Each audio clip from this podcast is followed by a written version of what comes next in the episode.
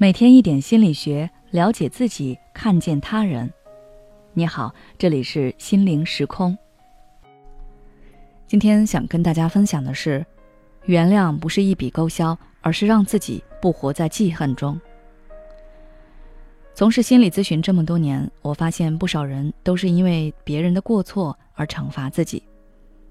比如，曾经有一位来访者对我说：“我知道我不应该让自己一直困在这个事情中。”但是我没有办法，因为我觉得我一旦走出来，就是原谅了他们对我的伤害，这对我来说就是为他们伤害我的行为开脱。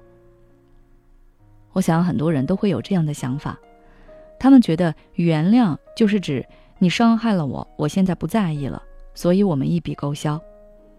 但他们很在意，也不想一笔勾销，所以无法原谅。可你知道吗？这种想法其实是有误的。因为原谅的本质不是忍让，而是自我超越。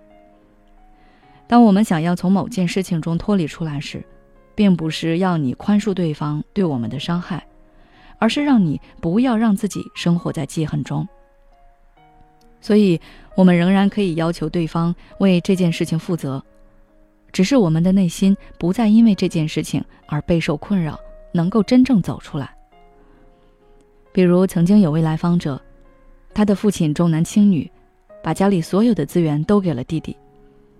但是自从他远嫁后，父亲突然好像意识到了自己的错误，整天想办法来弥补他，一会儿给他寄这个，一会儿给他买那个。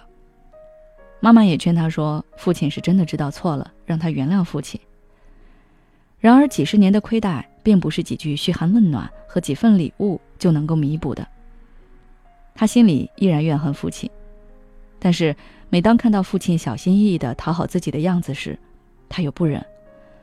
他觉得自己对父亲太狠心，想原谅父亲，但是内心深处又有个声音告诉他，这都是他应该的。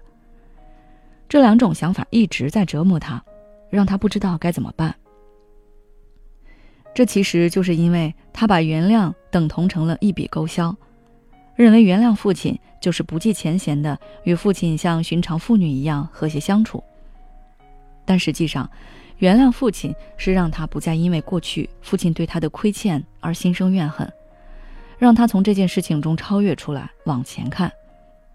要想做到真正的原谅，从那些不美好的事情中超越出来，我们可以试着客观看待事情对我们的影响，不要刻意放大他对我们的伤害。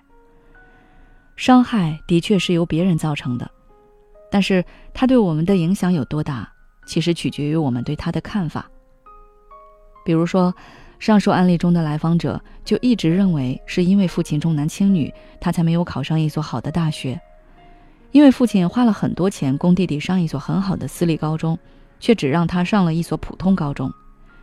他甚至认为都是因为父亲不关注自己，才会导致自己这一生碌碌无为。所以他一直都怨恨父亲，但其实他放大了父亲所作所为对他的影响。人生是我们自己的，别人的所作所为纵然会对我们有影响，但真正的决定者还是我们自己。其次，就是把自己从受害者模式中剥离出来，从更高的层面来看待这件事情发生的意义。比如那位来访者。一直无法从这件事情中走出来，就是因为他始终把自己放在受害者的位置上，这导致的结果就是他个人的责任意识就会下降，因为他把自己遭遇的所有不幸都归结于了他人，因此就更加怨恨别人。但是你这样就永远无法改变自己，因为潜意识你会觉得为你人生负责的不是你自己，而是别人。我们需要脱离受害者模式。想想自己能做什么，或许我们能够收获不一样的感受，从而改变自己的想法。最后，我想说，别人对我们的伤害已经造成了，选择原谅也好，不原谅也好，但都不要让它困住我们前行的脚步。好了，今天的内容就到这里。如果你想要了解更多心理学相关知识，欢迎关注我们的微信公众号“心灵时空”，后台回复“治愈自己”。就可以了。你想要让自己的声音被更多人听到吗？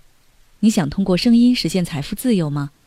我们现推出声音达人计划，为你打造专属音频专辑，带你直达变现。详情请关注公众号“心灵时空”，后台回复“声音”就可以了。快来加入我们吧！